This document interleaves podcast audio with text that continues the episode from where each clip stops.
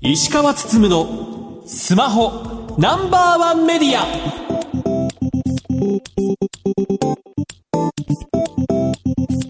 皆さんこんばんは。石川つつむのスマホナンバーワンメディア。パーソナリティスマホ携帯ジャーナリストの石川つつむです。アシスタントの松代ゆうきですこの番組は最新情報から役に立つ情報までスマートフォンと携帯関連商品の幅広い情報を発信する番組です。先日ですけども楽天モバイルが2026年から衛星とスマートフォンの直接通信を開始するという発表がありました。衛星とスマートフォンの直接通信はすでにまあ KDDI がまあ2024年今年中にまず SMS からスタートするとスターリンクと組んでやるという発表がありましたがまあそれについて国内では2社目ということになっております。これ当初ね楽天モバイルまあで新規参入する頃に衛星通信使って、まあ、全国100%面積で100%カバーするんだっていうふうに三木谷さんが言った時には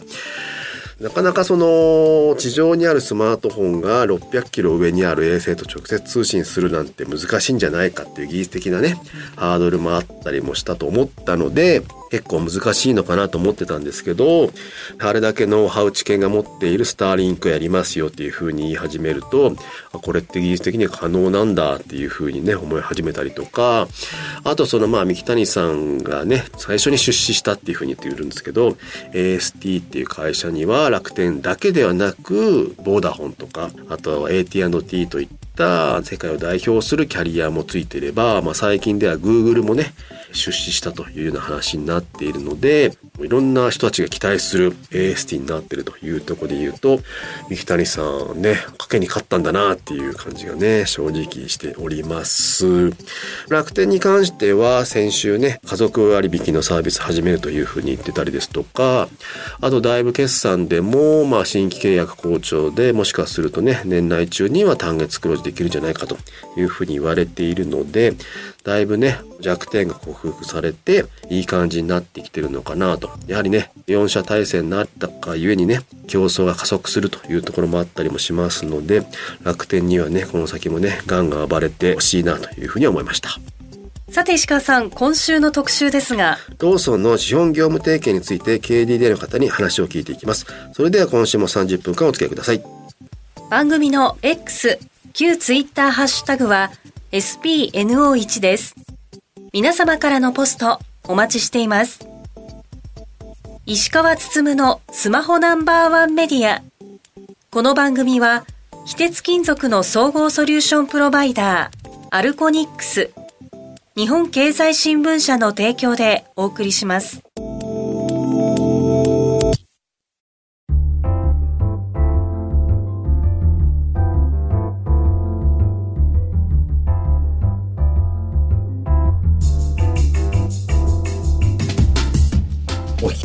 きの番組はラジオ日経石川つつむのスマホナンバーワンメディア。それでは今週の特集です。au 経済圏さらに拡大。KDDI ローソン資本業務提携。KDDI は今月6日コンビニ大手ローソンへの株式公開買い付けを実施。ローソンの親会社である三菱商事と共同経営すると発表されました。新たな経済圏はユーザーにどんなメリットがあるのでしょうか？本日は KDDI 株式会社より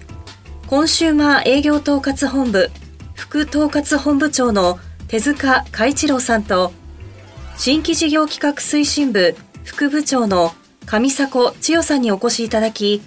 KDDI が考える新たな戦略についてお伺いしていきたいと思います。手塚さん上迫さんよろしくお願いします。よろしくお願いします。よろしくお願いします。えー、以前からフォントを中心にローソンと業務提携していた KDDI ですが、今回資本提携を結んだと発表され、株価も大きく動き、ラジオ日経リスナーの方も驚いたかと思います。まずなんですが、そもそものところとして、なぜゆえに KDDI はローソンへの出資を決めたのでしょうか？今回、まあ、もともと我々、ローソンさんとはですね、19年2月から、まあ、少額ではありますが、資本業務提携をスタートしておりましてさまざ、ま今までですねポンタポイントを絡めましていろんな施策を連携させていただいてきております。で今回あの三菱商事様からのご提案などもありましてですねあの改めましてま、リアルデジタルグリーンといった領域でこのローソン様の価値を上げていけるそしてお客様のさらなる価値を提供できる取り組みができるではないかと考えまして今回出資を決めさせていただいたという経緯となってございますその三菱商事から話し合った時ってどんな印象でしたか？受け止めというか第一印象として。そうですね。まあ私もその話を受けてから、はい、まあ当然プロジェクトとして参画しておりましたが、はい、なかなかこう魅力的ではありますがやはり規模も大きいですし、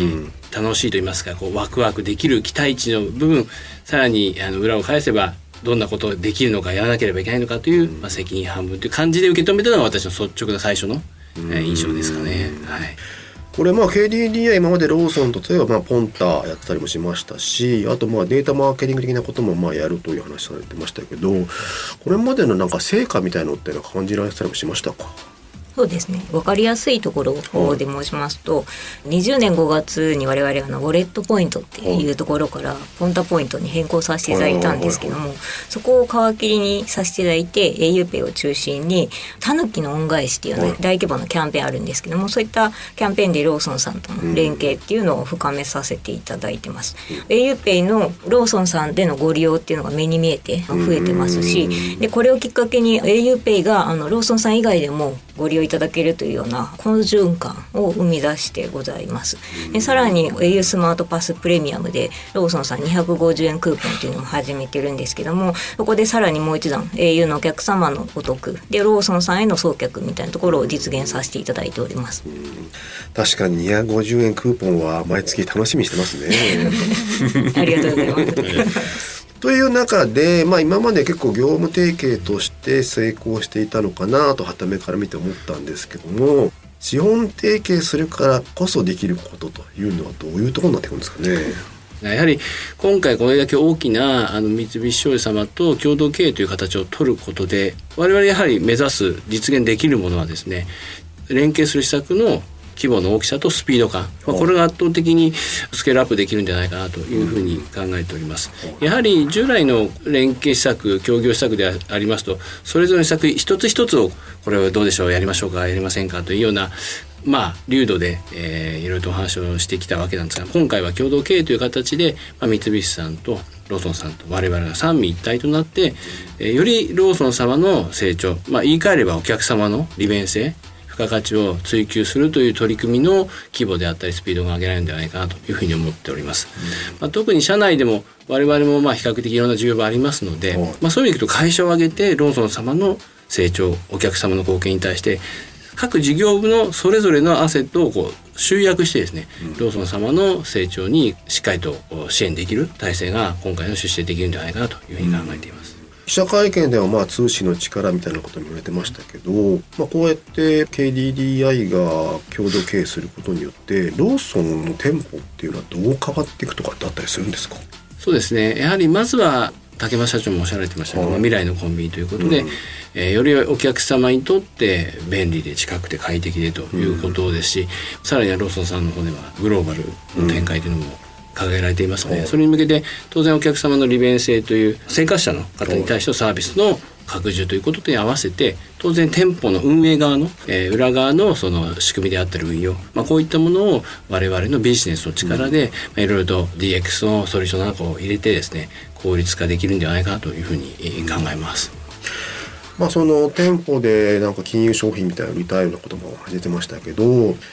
まあ、今ローソン行くと、まあ、ロッピーみたいなもありますけど結構まあ年季が入り始めてるというかかなりまあ見た目からしてね時間経ってるなって感じがしますけど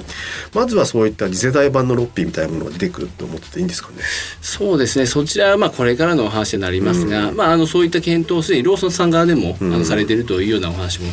伺っておりますので、当然その中で我々がご支援できること協力できることっていうのはこれからまさにしっかりとコミュニケーションを取りながら、あのより良いものを作れていけたらいいのかなというふうに思っております。あのまあ今回の話を聞いて結構おっと思ったのが例えばそのローソンとしてはクイックコマースにも一生懸命頑張ってると、まあ、中期経営企画でもやってるというふうに言っていて、まあ、これから頑張りたいんだっていうふうに言っていた中で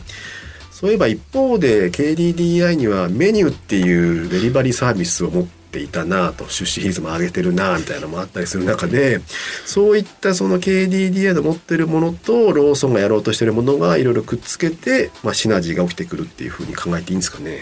デリバリーは第一優先ゾーンに入ってくるようなネタかなというふうに思ってますが、ご想像の通りかなと思ってます。はい。あとそのやっぱり今なかなかこう働き手不足があったりとか物流の問題もあって大変になってくる中そこでこう KDDI がなんか DX の果たす役割っていうのは大きくなってきそうなんですかね？そうですね。まさにあの今おっしゃられたような、はい、あの労働力確保といったところは、うん、まあ、我々のチャンネルでもあの現に当然課題としてありますし物流問題もあのその通りかと思います、うん、まあ、そういう意味では今回あの、まあ、報道発表でもお披露目させていただきました。リモート接客みたいな仕組みについては、まあ、ローソン様もすでにアバター接客とやられてますけれども、うん、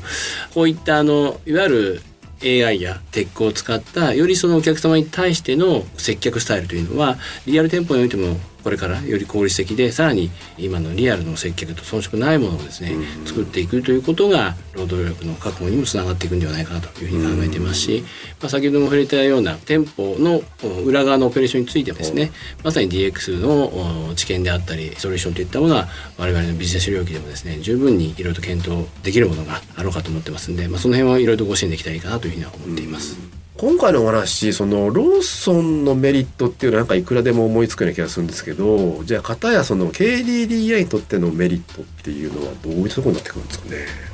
もちろん au のお客様にとって嬉しいっていう世界を目指していくっていうのが我々あの一つあるかと思っておりますので、まあ、ローソンで au のお客様が体験いただけることがとてもいいものになるというのが必要かなっていうふうに思ってます。でその中でキーワードとしてはポンタみたいなところも上がってくると思うんですけど先ほどあったスマートパスの250円クーポンみたいなのがあると思うんですけどもああいったものとポイントを組み合わせて、まあ、よりお得っていうところを醸成していくことで、au のお客様のローソンへのご利用満足度を上げていく。で送客も上がっていくというような両者にとっていい世界っていうのが目指せられたらいいのではないかというふうに考えております。だから au ユーザーにとってみるとローソンで買い物するのがさらにお得になるって考えていいんですよね。そうですね、まあ、あのまずはローソンさんというこのリアルの社会インフラとして重要な設定になるコンビニ自体がオープンにさまざまなお客様生活者の皆さんに対して便利で快適でお得なものになるように我々、はい。えー、いろんな技術やサービスを組み込みながら、うん、えー、しっかりと価値を上げていく。そうするとその中でさらにそういった便利な設定において au ユーザー UQ ユーザー POVO ユーザーではさらにお得であるという、うん、このサービスの循環をですね、うん、作っていくということがお互いの、まあ、メリットとシナジーをあの最大化できるんではないかなと思ってるんでまずはローソン様のしっかりとこう価値それとお客様にの付加価値を高めて、そこに対して我々のお客様さらにっていうこういうイメージを作れたらいいのかなというふうに思ってはいます。結構そのこれからいろいろとウェブの接点も重要になってくるのかなと。例えばそのね au でも auPay マーケットみたいなやつたりもしますけどあれがローソンと組み合わさることによってもなんか進化しそうな気もしますし、まあ、ローソンのそういったウェブサイトとかっていうのもまあ au と組むことによってなんか進化しそうな気もしますけどその辺のこうウェブサービスの今後の進化って何かあったりしますかね？先ほどのスマートパスみたいなものもそうですし、はい、KDDI が持っているさまざまなアプリ設定でローソン様のお持ちのアプリ設定なりウェブサービスっていうのがあろうかと思うんですけどもそれを並べてみた時にどういう循環が生み出せるのかみたいなところは当然ながら今後考えていきたいところではあります、多分いろいろと面白いことができるようになってくるのかなという感じなんですかね。そうですね。リアルとウェブの融合みたいなところはあの前回の提携の時からずっとキーワードではあるので、それの本当の融合っていうのをどうやったら目指せるかっていうところを考えていきたいなと思ってます。一般のメディアとしては経済圏の戦いだみたいな感じにも言われたりもしますけどやっぱりまあ今回組むことによって、まあ、au 経済圏の拡大っていうのもやっぱり期待してるところだったりするんですかね。今回、まあ、我々ポンタという軸をずっとやってきておりますがおそらくローソンさんもですね我々も結構リアル接点というのをすごく大事にしておりまして、その中で今回のえー連携提携によって、えーウェブ接点アプリ接点というところまで、まあいろいろとこうお客様接点を広げることができる。言い換えればその接点が増えた分だけですねお客様が受けられるポンタポイントを中心とした特典メリットが接点として増えるということがまさに我々のこう事業としてもですねお客様の広がりを、えーよりこう強くするものだというふうに思ってますので、まあ、これが通信やいわゆる小売りの領域だけではなくて金融やヘルスケアやエンタメ、まあ、こういったところにまで広げられることがですねお互いにとっての一番のメリットではないかなというふうに思います。記者会見の終わった後に高橋社長の囲みをした最後の最後にローソンの海外展開も考えてるっていうふうにおっしゃってましたけど実際高橋さんの思いつきなのか結構 KDDI でも真剣に考えられてるのかその辺ってどんな感じなんですかね？そうですね。もともとまあ我々もグローバル展開というのは、はい。当然あのビジネス中心にまたあのコンシューマー領域でも通信キャリア提携でやってきておりますが当然ここについてはあ社長含めてチャンスと思っている領域だというふうに思ってます。で今回会見でもお話ありましたがスターリンクの例であったり、ポポの例であったりもともと海外のビジネスモデルを日本に取り込んでそれを日本版の付加価値をつけたようなあの事業展開といったものをですねこれを今度逆に海外に還流していくというようなことはイメージしていますので、これをちょっと具体的にできていったら面白いんじゃないかなというふうに思ってますし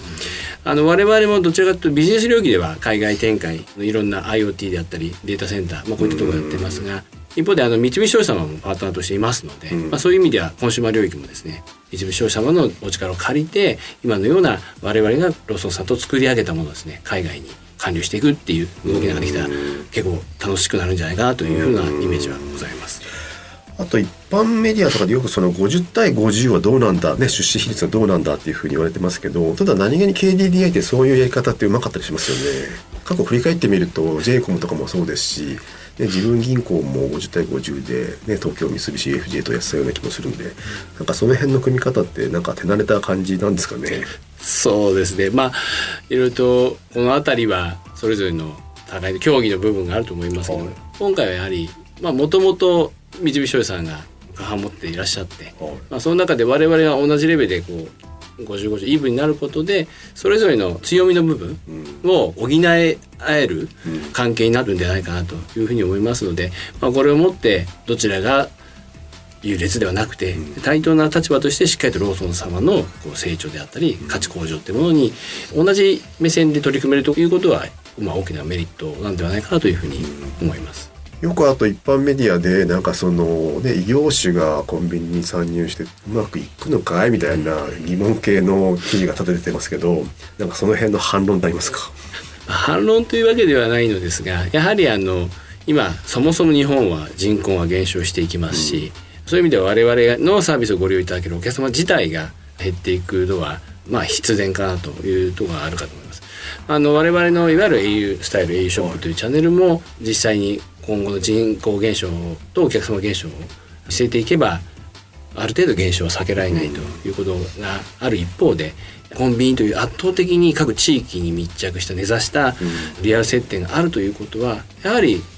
実際お客様を持つ各企業からするとですね大事な接点なんだろうというふうに思いますので、まあ、そこを今回このような形で一緒に協業させていただけることは先々ですね非常に我々にとっても大きなメリットになるんじゃないかなというふうに思っています。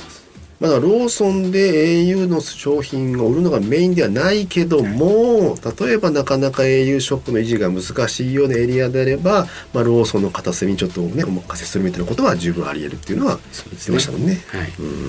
まあ、やはり通信でしたりそういったローソンの扱う商材については生活に欠かせないものとしてですね、まあ、そういったものを本当に気概なく気軽にいろいろとこう聞ける環境というのはですね、まあ、ウェブの世界だったりオンラインの世界ではが当たり前にはなってはきてはいますけどやはりこうリアルで聞きたい、えー方であったりそういったニーズもあるのも事実だと思いますんで、まあ、そういったものにも対応できる接点チャンネルとして共有できていけばいいんではないかなというふうに思ってます。これ実際その、まあ、なんかローソン変わったなと思えるタイミングってこの先いつぐらいなんですかね？そうですよね。まああのようやく今月、まあ、6日に正式に発表させていただいて、まあ、これから本当にいろいろと協議させていただくという形になろうかと思いますんで、まあこれからって感じですかね。どうですか？会見の時に年内っていう話もありましたけどうんそれに向けて、はい、頑張っていくというところですね。もともとやっているこう連携の取り組み座組がありますので、まあ、それはそれとしてうん。引き続き250円クーポンもしっかりと展開しながら、うん。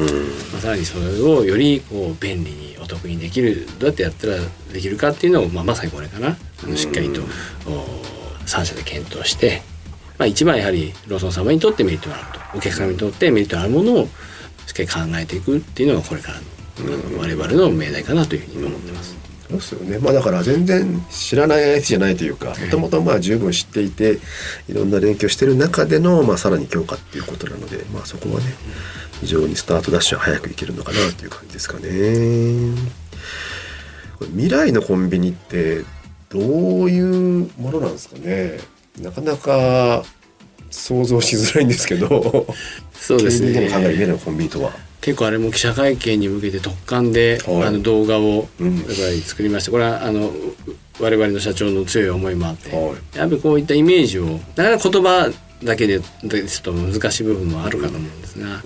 まあ、やはりあのもうすでにコンビニ自体が我々のこう日本の社会において生活に欠かせないで加えて今後はですねやはりあの今回も能登の震災とありましたけどもやはりお客様の実際ああいった有事の際もですねリアルの接点として非常にあの重要視されてきているというふうに痛感していますので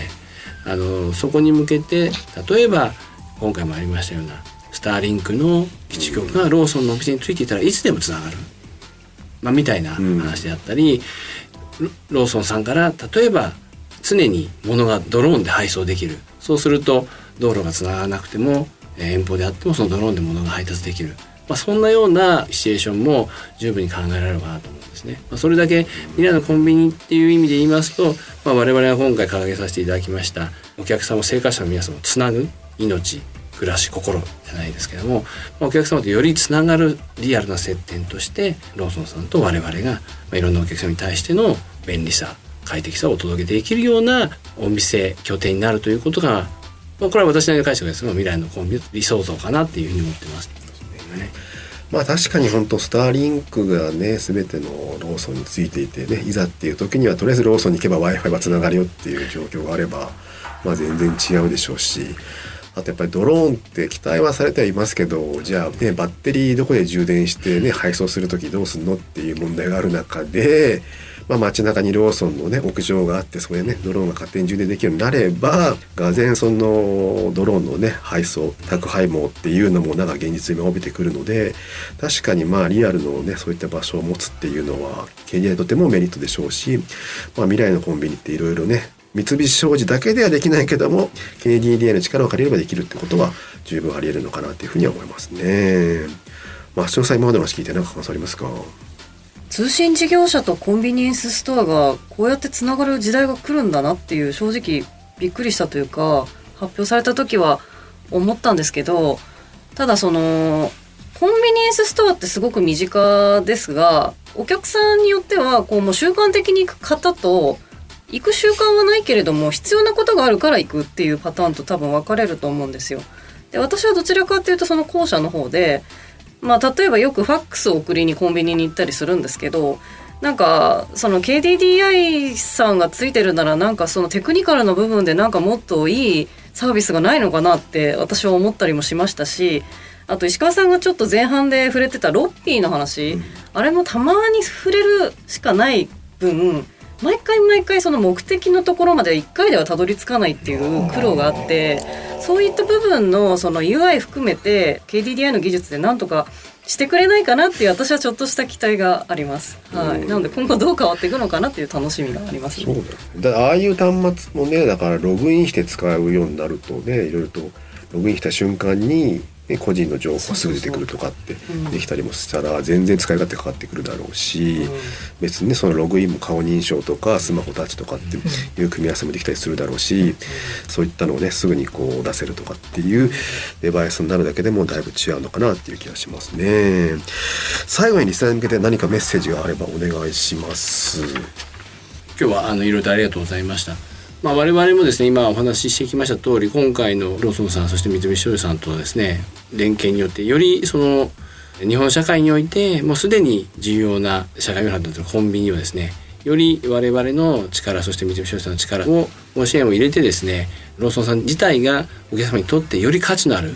そしてワクワクできるリアル設定となれるように一緒に取り組んでいきたいなと思っておりますのでぜひお楽しみにしていただければと思います。本日はありがとうございました。ありがとうございました。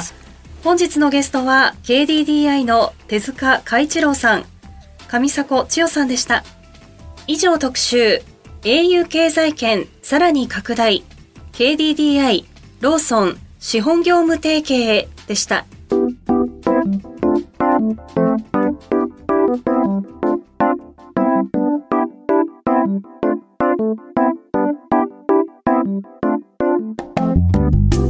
石川つつむのスマホナンバーワンメディアエンディングです。はい。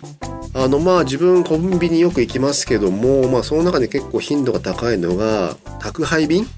を送るときに、あれってね家に呼ぶとね午前中指定でも何時に来るかわかんないので、まあ、極力もうコンビニに持ってって出すようにしてんですけど、まあ、できればねそのコンビニでも荷物も受け取れるようにしたいなと。しかもね時間が分かったら知らせてくれるみたいな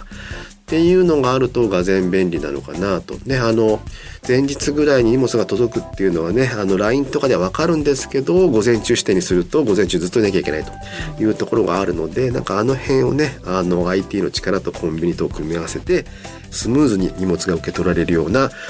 未来のコンビニができるといいかなっていうふうに思いました。番組では皆さんからのご質問、情報などをお待ちしています。番組サイトは検索エンジンでスマホナンバーワンメディアとカタカナで検索してください。ラジコではタイムフリーで放送から1週間、いつでも無料でお聞きいただけます。さらに音楽ストリーミングサービス Spotify でもこの番組をお楽しみいただけます。また、X、旧 Twitter のアカウントは spno1media spno1 メディアです。ぜひフォローしてください。石川つつむのスマホナンバーワンメディア。この番組は、非鉄金属の総合ソリューションプロバイダー、アルコニックス、日本経済新聞社の提供でお送りしました。さて石川さん、来週ですが、ソニーの新しいデータ通信機ポータブルデータトランスミッターを特集します。ラジオ日経石川つつむのスマホナンバーワンメディア。お相手は？石川つむと松代ゆうきでした。イーリング。